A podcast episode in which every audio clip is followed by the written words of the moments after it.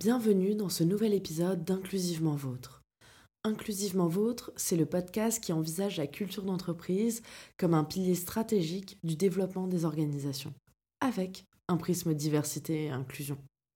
Je m'appelle Laura Driancourt et je suis l'hôte de ce podcast créé et produit par Projet Adelphité, l'agence de conseil et stratégie en diversité et inclusion qui propose une approche multidimensionnelle pour mettre ce sujet au cœur de la performance des organisations. Bonne écoute Épisode 10 Léa Nyang Construire une communication inclusive. Depuis quelques années, les entreprises mettent de plus en plus en avant une communication centrée autour du féminisme, mais n'appliquent pas ces principes dans leur organisation. Cette pratique s'appelle du féminisme washing. Pour éviter de tomber dedans, Léa Nyang, experte en communication inclusive, nous transmet les bonnes pratiques qu'elle recommande à ses clients. Bonjour Léa. Bonjour Laura. Je suis ravie d'enregistrer cet épisode d'Inclusivement Vôtre avec toi. Merci beaucoup d'avoir accepté mon invitation. Bah, merci pour l'invitation surtout. Comment tu vas? Je vais bien, je vais bien. Le climat est un peu pressant en ce moment. Il y a beaucoup de choses qui se passent, beaucoup de thématiques militantes et politiques qui sont un peu pesantes, mais ça va. Et toi, comment tu vas?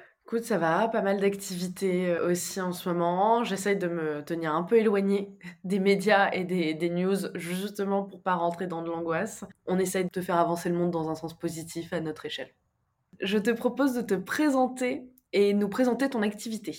Je m'appelle Léa Nyang, je suis consultante, formatrice et speaker en communication inclusive. Donc pour faire court, en gros, j'aide et je forme les entreprises à communiquer d'une manière qui intègre mieux la diversité pour s'adresser à davantage de personnes et à le faire sans tomber dans euh, les stéréotypes et sans faire de faux pas. Ça fait deux ans que je me suis spécialisée en communication inclusive. J'ai un background en marketing digital, en communication digitale, d'où la fusion un peu des deux activités. Et justement, tu parles de communication inclusive. En quelques mots, comment toi tu définirais la diversité et l'inclusion? Je vais aller aux définitions assez euh, classiques. Pour moi, la diversité, tout simplement, c'est un fait, c'est une conclusion, c'est quelque chose qu'on observe autour de nous. La diversité dans la société, la diversité dans les entreprises, euh, la diversité dans les gens qui sont autour de nous. L'inclusion, au contraire, pour moi, c'est plus une action, quelque chose qu'on fait euh, en conscience pour justement inclure cette diversité, faire en sorte que toutes les personnes se sentent à leur place, écoutées et mises en valeur à la même échelle. Tu parles d'entreprise coup, question suivante, comment tu définirais la culture d'entreprise? Alors la culture d'entreprise, moi je vois ça comme un ensemble de valeurs et de pratiques qui sont défendues à la fois par la hiérarchie de l'entreprise, mais aussi auxquelles les salariés peuvent s'identifier et peuvent avoir envie de les défendre en interne comme en externe. Et justement, en communication inclusive, comment culture d'entreprise, diversité et inclusion s'articulent avec ton activité? J'ai envie de rapprocher la notion de culture d'entreprise avec la notion d'inclusivité un peu. Du coup, on a parlé de diversité et d'inclusion. Pour moi, l'inclusivité, qui, je le rappelle, n'est pas un mot qui existe en français, c'est euh, une transposition de l'anglais. C'est plutôt pour moi bah, justement une politique, un engagement moral qu'on prend en tant qu'entreprise pour mettre en œuvre tout ce qui est possible de mettre en œuvre pour favoriser sur le long terme euh, l'inclusion.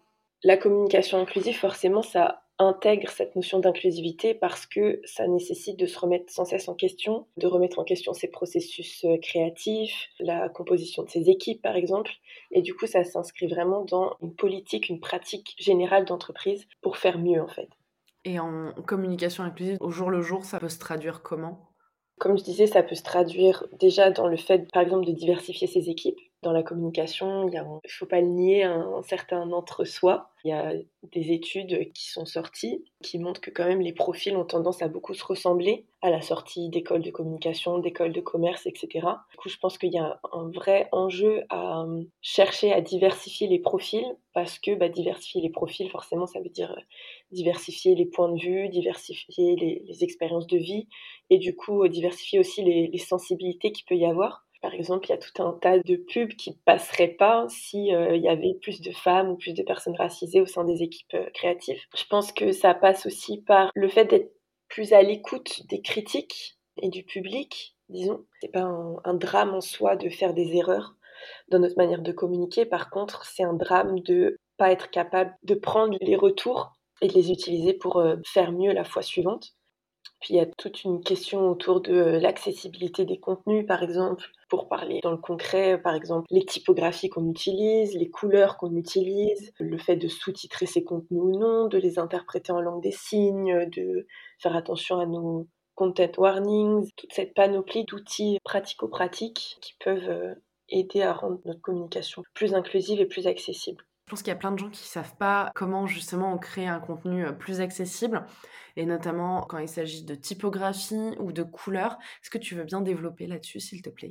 Le graphisme inclusif, c'est pas mon métier. D'ailleurs, si je peux me permettre de donner une reco, je vous conseille d'aller consulter le compte Instagram de Jojo de Bleu Runner Studio qui est spécialisé du coup en, graphisme inclusif et accessible pour euh, passer dessus rapidement. En termes de couleurs par exemple, on va vouloir choisir des couleurs qui peuvent être interprétées correctement même si on est atteint de daltonisme par exemple. Il va falloir faire attention au contraste, il va falloir faire attention évidemment à euh, la juxtaposition des couleurs et faire en sorte que bah, le contenu reste lisible. Par exemple, mettre du rouge sur du bleu, euh, même si on n'est pas euh, daltonien ou daltonienne, ça reste quand même très compliqué à lire. Donc euh, voilà, c'est une question d'accessibilité aussi. Pour toutes les questions de typographie, il existe des typographies qui sont plus lisibles que d'autres, notamment les typographies avec des empattements, grâce auxquels il est plus facile de faire une différence entre les différentes lettres. Par exemple, entre un I majuscule et un L, par exemple. Ce genre de, petites attentions sur la typographie, ça permet de rendre la lecture plus facile, notamment aussi pour les personnes dyslexiques euh, et autres.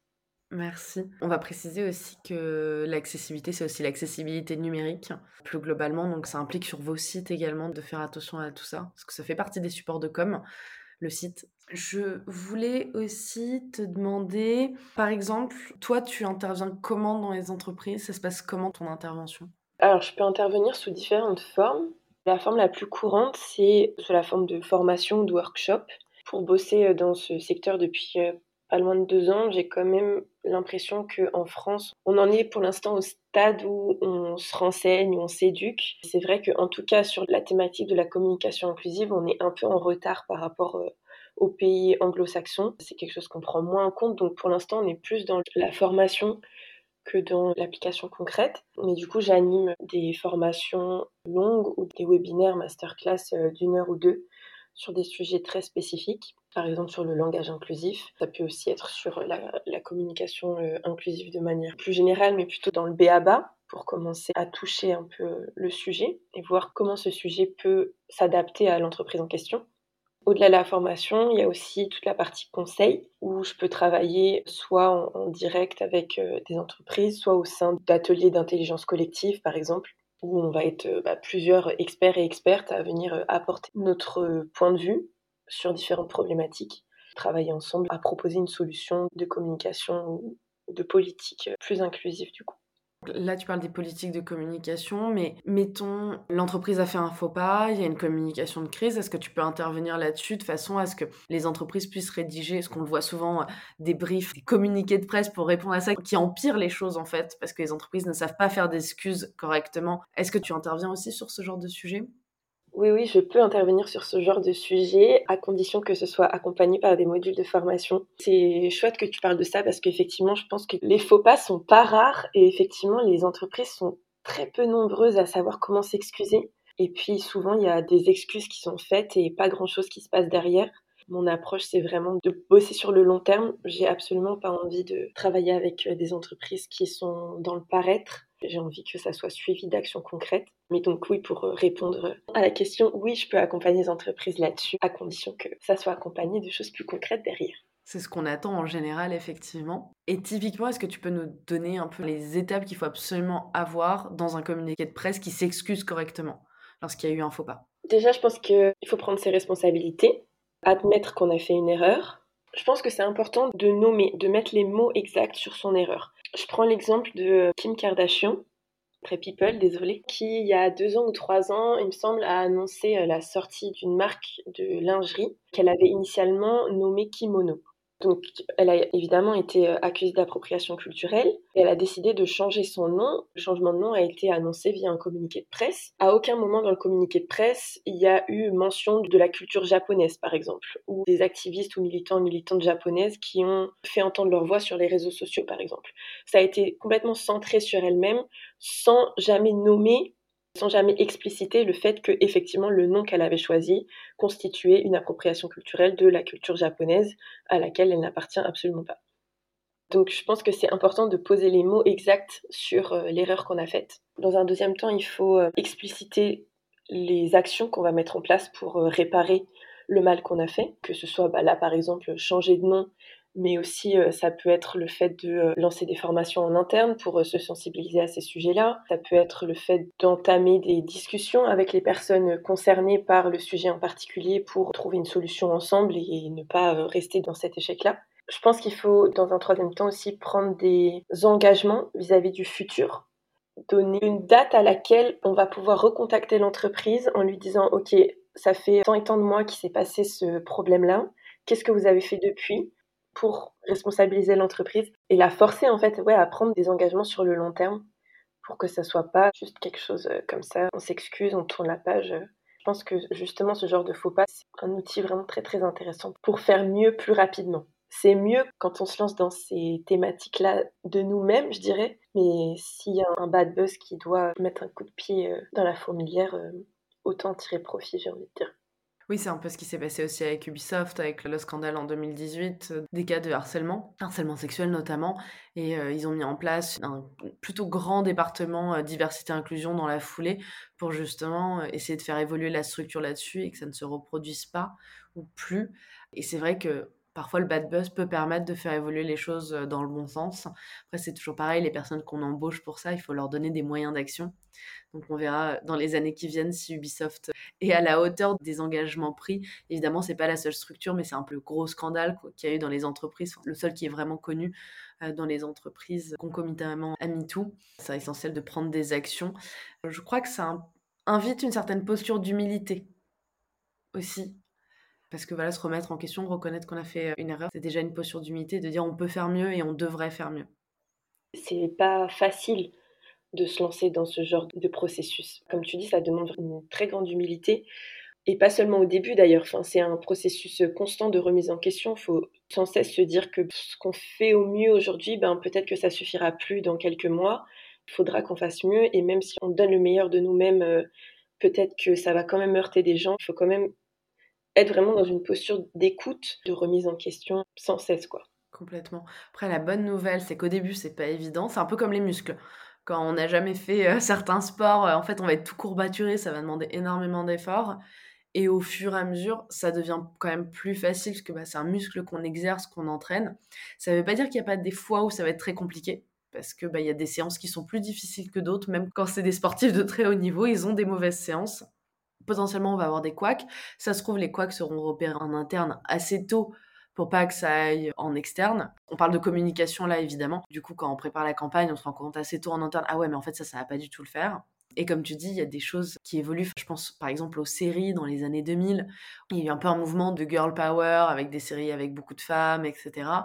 Mais ça restait très blanc les castings étaient super blancs, je pense, euh, alors plus les années 90, mais à Sex and the City, typiquement, on dirait que New York euh, était blanc alors qu'en fait c'est une ville hyper cosmopolite. Bah, en fait, c'est le genre de choses maintenant qui ne passeraient plus et qui ne passent plus. Et c'est une bonne chose, parce qu'on parlait de diversité euh, de la société, et on est dans des sociétés qui sont extrêmement diverses, du fait des histoires, euh, de l'histoire qu'on a eue et qui est très interconnectée, puisque bah, la colonisation nous a tous et toutes profondément connectés. Le monde qu'on a à l'heure actuelle, c'est la résultante de cette histoire-là. Et c'est pour ça qu'on a des sociétés aussi cosmopolites, notamment en Occident. Et c'est important justement d'écouter les différentes voix. Et tu parlais euh, sur le communiqué de presse Faux pas, euh, d'échanger avec des personnes qui s'y connaissent, enfin qui sont concernées et qui sont expertes de ces sujets. Bien entendu, c'est essentiel de les rémunérer je vais l'expliciter parce que je pense que tu l'avais dans la tête, mais je pense que voilà, on voit encore euh, beaucoup d'histoires, notamment dans le luxe et la mode, où euh, il y a des grandes maisons qui s'approprient les créations de créatrices racisées, typiquement, qui ne, rémunèrent pas du tout là-dessus. Donc, euh, on va bien expliciter, c'est un travail, c'est une expertise qui a été développée, ça mérite une rémunération juste et équitable là-dessus. Tu as parlé aussi d'appropriation culturelle. Est-ce que tu pourrais nous expliquer la différence entre appropriation culturelle et appréciation culturelle? Peut-être déjà les définir, parce que c'est encore des thèmes qui sont très confus pour les gens. Pas qu'en France d'ailleurs, où effectivement on a beaucoup de retard, même aux États-Unis, ils ont encore beaucoup de mal à bien appréhender ce concept et je pense que ce serait bien de bien réexpliciter dans un contexte français également. Je veux juste euh, repréciser pour les personnes qui ne me connaissent peut-être pas que moi je suis d'apparence blanche, donc je ne suis pas particulièrement touchée par euh, l'appropriation culturelle dans le sens où euh, je fais partie de la culture qu'on peut qualifier de dominante, donc je m'exprime en fonction de ce que j'ai lu des personnes concernées. Du coup, pour définir l'appropriation culturelle, l'appropriation culturelle, c'est quand une culture dominante fait passer pour sien des éléments culturels d'une culture dominée. Voilà, pour le dire euh, assez simplement. Je pense que l'élément qui est important dans cette définition, c'est vraiment qu'il doit y avoir une relation de culture dominante, culture dominée, pour qu'il y ait appropriation culturelle. Par exemple, on ne peut pas vraiment parler euh, d'appropriation culturelle entre euh, deux pays européens. Enfin, c'est un peu étrange de parler d'appropriation culturelle dans ce cas-là, même si, bon, je comprends qu'il y ait quelques éléments culturels qui peuvent être très spécifique. Par exemple, le fait qu'on euh, on vende des jeans au Sénégal, ça constitue pas une appropriation de la culture américaine.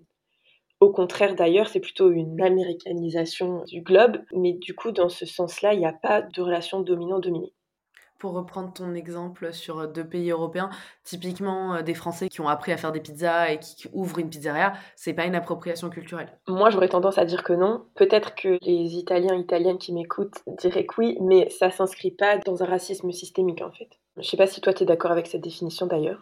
Moi, pareil, je suis blanche, mais ça me paraît, de ce que j'ai lu, être la définition la plus explicite et la plus facile à comprendre, parce qu'il y a bien cette explicitation du rapport de domination et qui fait effectivement une grosse différence. De la même façon que, bah, par exemple, les femmes noires qui se lissent les cheveux, c'est pas de l'appropriation culturelle, c'est au contraire, c'est une traduction du racisme systémique euh, qui euh, fait comprendre que les cheveux, s'ils sont pas lisses, ne sont pas beaux et ne sont pas professionnels, typiquement. Effectivement, c'est pas du tout la même dynamique. Alors, par contre, des femmes blanches qui font des tresses typiquement africaines, ça, c'est de l'appropriation culturelle et accessoirement, nos cures chevelues ne sont pas du tout faits pour ça. Et donc, elles peuvent se retrouver euh, complètement euh, descalpées en perte de cheveux. En plus, c'est pas recommandé pour le cuir chevelu, mais en plus, c'est vraiment de l'appropriation culturelle. Les cornbreads, c'est afro-américain. Ça avait été développé par, euh, si je dis pas de bêtises, par les, les femmes noires esclaves, mettaient des, des, graines de blé dans leurs cheveux justement pour avoir de la nourriture en plus. Ça a été vraiment fait en réponse à l'oppression, donc des femmes blanches, des personnes blanches portent ce genre de coiffure, c'est encore plus problématique. D'ailleurs, euh, gros scandale d'appropriation culturelle autour des cornbreads, puisque Kim Kardashian avait euh, essayé, encore elle, de déposer cette appellation et d'en faire commerce. Très bon exemple d'appropriation culturelle, parce que bah, Kim Kardashian est d'origine arménienne, donc n'est pas du tout noire, même si elle a essayé de s'approprier euh, beaucoup de pans de la culture afro, que ce soit afro-américaine ou africaine en général. Ça, c'est effectivement un très gros souci. D'ailleurs, maintenant qu'elle a changé de compagnon, étrangement, elle abandonne beaucoup de pans justement de la culture africaine et elle revient euh, plus sur une culture euh, blanche en fait. Même au niveau de son corps, etc. Elle a fait sien tous les attributs pour lesquels les femmes racisées sont discriminées et elle les a glamourisés, si on peut dire. Elle n'est plus avec Kanye West, elle a abandonné son et je rajouterais peut-être sur l'idée d'appropriation culturelle, ce qui joue aussi c'est que lorsque les personnes de culture dominante font ce genre de choses, elles sont célébrées ou validées, alors que les personnes dominées qui euh, expriment leur culture vont être critiquées pour ça. Et donc l'appropriation de plein de choses, dont les coiffures, dont un certain physique est pour le coup euh, stéréotypé. Il y a des femmes noires qui ont ce type de physique, mais pas toutes. Il y a énormément de variété de diversité de, de, physique chez les femmes noires et pour le coup euh, Kim Kardashian elle a pris seulement les trucs très stéréotypés et elle a été célébrée pour ça en fait. Il y a l'image euh, de euh, où elle a une bouteille de champagne sur son fessier en mode elle casse internet. Elle s'en est servie pour euh, commercialiser beaucoup de choses et à faire ce qu'on appelle du blackfishing. Donc se faire passer pour noire ou du moins afrodescendante et d'en faire un commerce. Il y a le côté d'en tirer quelque chose de positif alors que les personnes concernées par cette culture, elles, si elles l'expriment, elles vont être mal vues, on va leur reprocher. Tout à fait. Et d'ailleurs, sur la question des coiffures, en France, c'est assez mal compris, j'ai l'impression, mais aux États-Unis, c'est quelque chose qui est encore plus flagrant. Là, on est en octobre 2022. Il y a une loi qui est passée cet été qui interdit officiellement la discrimination envers les coiffures afro aux États-Unis, ça veut dire que jusqu'ici, c'était légal en fait de discriminer une personne sur le fait qu'elle porte des dreadlocks, des braids, des cheveux crépus au naturel, etc. En France, il n'y a pas cette légalité à discriminer basée sur la nature des cheveux. Les coiffures afro ont été jusqu'en 2022 aux États-Unis une source de discrimination. Et du coup, le fait que des personnes blanches se les approprient avec la possibilité de s'en séparer du jour au lendemain, sans être du coup victime de discrimination par rapport à cette coiffure-là, ça constitue une appropriation culturelle. Après, on le retrouve encore beaucoup en France. Il y a beaucoup de témoignages, notamment de femmes noires, qui expliquent qu'elles peuvent pas porter euh, leurs cheveux naturels et qu'elles ont déjà eu des problèmes par rapport à ça. Il y a un peu une sorte de vide juridique à ce niveau-là, parce que la discrimination, on n'a pas le droit de faire de la discrimination sur l'origine ethnique, typiquement. Mais sur la façon dont tu te coiffes, il y a encore beaucoup de gens qui considèrent, enfin de personnes blanches notamment, qui considèrent que avoir les cheveux naturels, donc enfin frisés, crépus, ce n'est pas professionnel. Et donc ça pose un problème. Et typiquement, j'ai une amie, elle se tresse énormément les cheveux.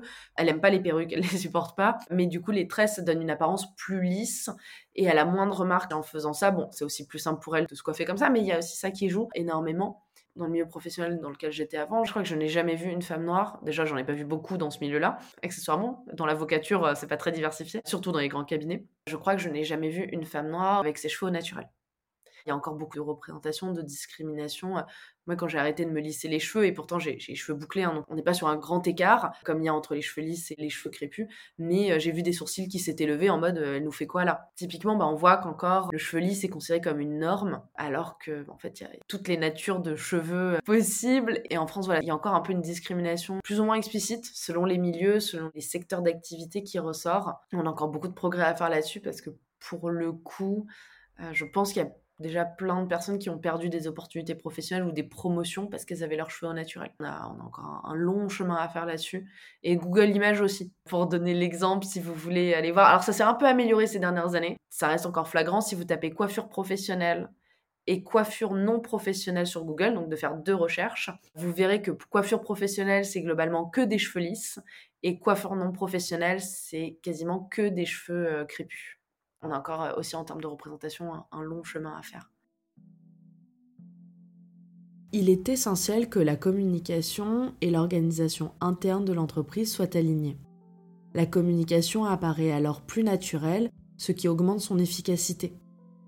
Nous avons commencé à aborder le sujet de l'appropriation culturelle en donnant notamment les exemples de Kim Kardashian.